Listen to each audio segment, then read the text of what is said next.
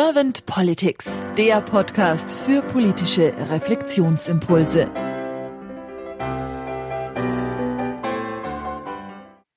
Herzlich willkommen zu einem neuen Podcast von Servant Politics. Mein Name ist Claudia Lutschewitz und ich spreche heute mit Julia Heuritsch. Hallo Julia. Hallo Claudia. Julia, du bist Forscherin bei den Unternehmensdemokraten in Berlin und schreibst ja. gerade auch deine Dissertation an der Humboldt-Universität zum Thema, wie die Kultur in der Wissenschaft Forschung beeinflusst und wie Forschungsqualität gefördert werden kann. Ja, genau. Klingt irre spannend, finde ich. Und jetzt bin ich auch gespannt zu unserem Austausch bezüglich Politik der Zukunft. Kann genau. ich gleich loslegen oder hast du noch irgendwelche Fragen, Julia? Nein, nein, stell du mal deine Fragen. Okay. Gut.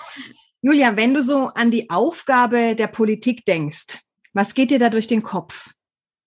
Puh, das ist weitgreifend. Ich habe nicht die ganze Schlussrede von Merkel gesehen, aber ich fand es ganz schön, was sie da gesagt hat. Also, dass sie optimistisch ist, dass wenn wir ja Fröhlichkeit im Herzen haben können und uns gegenseitig nichts Böses wünschen, also wir alle zusammenarbeiten, dass sie optimistisch in die Zukunft guckt. Und ich fand das eigentlich sehr schön, weil ich finde also, dass es, ich, ich könnte jetzt keine konkreten Aufgaben nennen, finde das auch weniger spannend, was jetzt konkret zu tun ist, sondern ich finde eher, dass man erstmal bei den Werten ansetzen müsste. Also, dass Politiker auch mit ihrem Verhalten zum Beispiel ähm, solche Werte vermitteln, was einfach im Moment, finde ich, nicht der Fall ist. An welche Werte denkst du da konkret, Julia? Ja, also einfach auch zum Beispiel Authentizität. Also ich finde es spannend, dass ja eine wichtige Eigenschaft von, von Demokratie ist ja Deliberation, also dass man im Gespräch einfach, dass man eigentlich über alles reden kann und, und alles auch immer aushandeln kann. Und als Kind habe ich gern die Gespräche zwischen den Politikern, vor allem von den Wahlen, geguckt, weil das fand ich spannend. Jetzt kann ich das eigentlich gar nicht mehr sehen, weil das für mich fühlt sich das an wie eigentlich Spielchen spielen. Also niemand ist so richtig genuin, also authentisch aufrichtig, sondern das ist ja einfach ein Spiel, hey, wie kann ich hier den Wähler ansprechen und wie kann ich hier irgendwie eine, eine ähm, Schwachstelle bei dem anderen finden. Und auch Wahlversprechen zum Beispiel haben ja eigentlich hauptsächlich den, den Sinn, da irgendwie die Wähler äh, zu überzeugen, anstatt wirklich ähm, ja authentisch dahinter zu stehen und das dann vielleicht auch durchzuziehen, wenn ähm, man dadurch jetzt nicht unbedingt populärer wird. Klingt für mich jetzt auch so ein bisschen danach, dass du sagst, der Wert der Zuverlässigkeit darf bestimmt auch in der Politik weitergelebt werden, so dass wir sagen, Absolut. wir können auch sicher sein, wenn ihr uns etwas versprecht, dass es nachher auch gehalten wird oder zumindest in den Ansätzen versucht wird, realisiert zu werden. Genau, oder ich meine, es kann natürlich sein, dass man seine Meinung auch ändert, dass man ein Wahlversprechen gibt und dann merkt man im, im Zuge, okay, eigentlich ist das nicht das Beste jetzt ähm, für das Land oder was auch immer. Da, äh, Dinge können sich ändern, aber dann, dann muss das irgendwie transparent äh, gemacht werden und also eben auch klar kommuniziert werden, dann warum man vielleicht seine Meinung ändert, dass man genau, sagt, genau. Und das ist das ist ja gerade eigentlich finde ich, sind wir da jetzt, ich hoffe, in einem Umbruch, wo ja leider im Moment das eben den, den Politikern und Wissenschaftlern nichts gut angerechnet wird, in puncto Corona ihre Meinung geändert zu haben oder hier neue Dinge gefunden zu haben.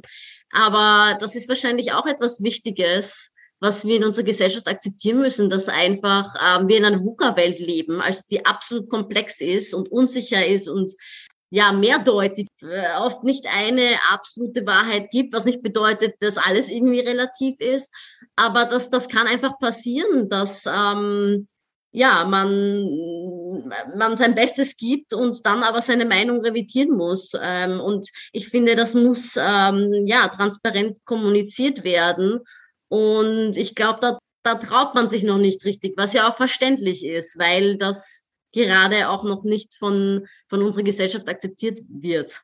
Mhm. Was mich jetzt zu der Frage bringt oder auch auf die Idee, vielleicht ist die VUCA-Welt in der Politik noch gar nicht angekommen. Könnte das sein? Das kann ich mir gut vorstellen.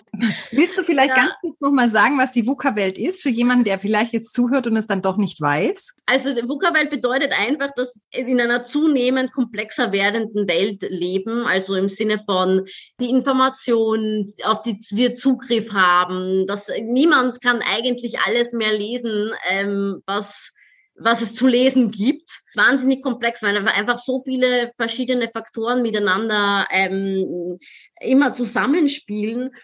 Genau, und, und diese Mehrdeutigkeit, also dass, dass oft Dinge natürlich auch anders interpretiert werden können und auch vom Kontext abhängig sind. Aber natürlich ist es so, dass wir uns erstmal mit, mit Gedanken in einer VUCA-Welt zu leben nicht wirklich wohlfühlen, weil wir Dinge unter Kontrolle haben möchten, weil wir natürlich Sicherheiten haben möchten. Und ja, das fällt uns ganz klar sehr schwer. Ähm, aber nur wenn wir das akzeptieren, weil es ist nun mal so. Also nur weil du es nicht akzeptierst, ist es ja nicht nicht so. Und wenn du es akzeptierst, ja, kannst du auch, auch viel besser natürlich damit umgehen. Mhm. Einfach die Toleranz, die Ambiguitätstoleranz, die man richtig, so schön daran spricht. Mhm. Ja, zum Beispiel, ja, ja, ja. Julia, wenn du so mal reinfühlst und denkst, was wünschst du dir für die Politik der Zukunft? Also gibt es von dir, für dich so ganz konkrete Punkte, wo du sagst, das wünsche ich mir auf jeden Fall für die Zukunft? Also wirklich, ich glaube, für mich, mein größter Punkt ist wirklich diese Authentizität. Also was ich mir wünschen würde, ist echt ein authentischer Politiker.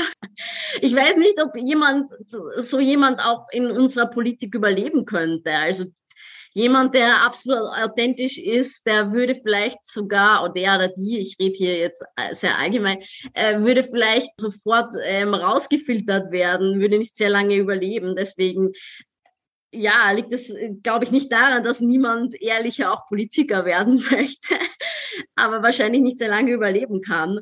Und das, das würde ich mir aber wünschen, weil ähm, ich finde dann, dann mir wäre so jemand ähm, sympathisch, auch wenn ich vielleicht nicht mit deren Richtung oder Ziele übereinstimmen würde. Aber zumindest könnte man sagen, okay, Lass uns mal in die Glaskugel reinschauen. Wenn du jetzt Bundeskanzlerin werden würdest, okay. du, du dürftest mit deinem Team, sagen wir mal, zwei bis drei Herzensthemen gleich am Anfang anpacken. Was wäre das, Julia? Ich glaube, ich würde damit anfangen, erstmal so diese erstmal so, so diese, diese bürokratischen Strukturen aufzubrechen, die wir einfach haben, auch in öffentlichen Einrichtungen natürlich, Ministerien, was auch immer. Also ja, ich würde dafür sorgen, dass, dass Leute gern zur Arbeit kommen ähm, würden, dass es mehr wirklich darum geht, mit seiner Arbeit etwas zur Gesellschaft beizutragen, anstatt irgendwo in einer Position zu sitzen, die mit sehr viel Privilegien kommt, wie auch immer. Und da vielleicht Angst zu haben, das wieder zu verlieren. Also da fällt mir jetzt gerade Viktor Frankl ein, der ja immer gesagt hat, das Sinnvollste ist praktisch, den Menschen einen Sinn zu geben oder das Wertvollste ist, den Menschen einen Sinn zu geben. Das ist mir jetzt eingefallen, als ich dich habe so sprechen hören, weil es ja doch in unserer Gesellschaft häufig um Hierarchie oder auch Ehre oder auch Konsum geht. Ja. Bei dir habe ich jetzt so ein bisschen rausgehört, dass du ja. danach etwas äh, Größerem streben würdest, wenn du dann die Möglichkeit hättest, weil du sagen würdest, nein, wir schauen, dass wir den Menschen eher wieder die Möglichkeit geben, sinnerfüllend zu arbeiten, zum Beispiel. Ja, Genau, richtig. Ja, ja, auf jeden Fall. Und natürlich dann auch, auch partizipativer das würde ich ähm, auch fördern. Ich wüsste jetzt nicht, wie wahrscheinlich Geld auch eben in, in Forschung dazu stecken oder in Projekte, die versuchen, die Arbeitswelt partizipativer zu gestalten. Ich würde auch das politische System an sich partizipativer gestalten wollen. Fällt dir da ein konkretes Beispiel ein, wenn du sagst, das System partizipativer zu gestalten? Hast du da eine Idee schon, die dahinter steht? Ich kann jetzt nur ein Beispiel geben, ähm, ohne jetzt Werbung für die Unternehmensdemokraten zu machen, von meiner Forschung für mein, meine Dissertation, wo ich auch zu dem Schluss komme, dass die Art und Weise, wie Wissenschaftler evaluiert werden, dass, dass diese Art, wie die Performance gemessen wird, das führt ganz oft zu verminderter Forschungsqualität weil man eben auch diese Spielchen spielen muss, wie zum Beispiel Publisher Parish, also viele Papers publizieren und was dann natürlich auf Kosten der Forschungsqualität geht. Und wenn man da die Wissenschaftler mit einbinden würde in, hey, wie stellt ihr euch vor, dass evaluiert werdet, dass eure Arbeit evaluiert werdet. Was könntet ihr euch als unterschiedlichen, äh, als Alternative zum Paper, als Output vorstellen? Denke ich, dass ähm, damit ja, zum, also zum Beispiel Forschungsqualität gefördert würde und dass Wissenschaftler natürlich auch viel lieber zur Arbeit kommen, wenn man nicht so unter Druck steht, Papers zu publizieren. Also das ist jetzt nur ein Beispiel, aber hier zum Beispiel in Evaluationsprozessen, das kann man ja verallgemeinern, stellen irgendwelche Stakeholders irgendwelche Evaluationskriterien fest, ohne dass man eigentlich diejenigen mit einbindet, die hier evaluiert werden. Und das führt dann oft zu sogenannten unintendierten Effekten. Und ich denke, wenn diejenigen, die eben evaluiert werden, mit eingebunden werden, hätte das ja positive Konsequenzen auf alle Leute, die involviert sind und auf die Arbeit, die getan wird. Mhm, mh. Klingt spannend, ja.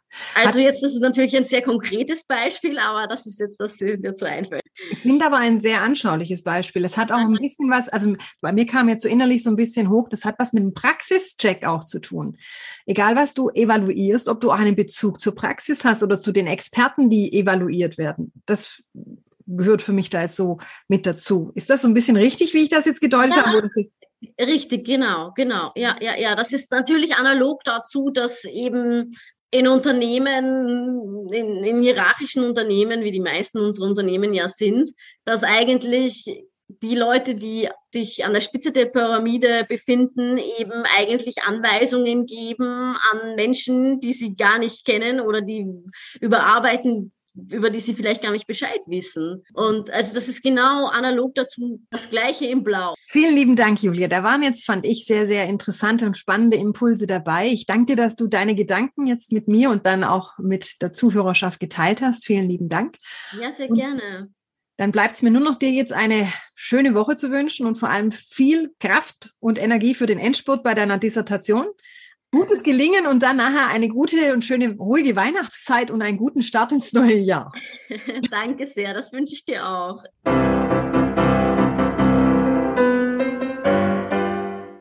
Servant Politics gibt's auf Spotify, Apple Podcasts und überall, wo es Podcasts gibt.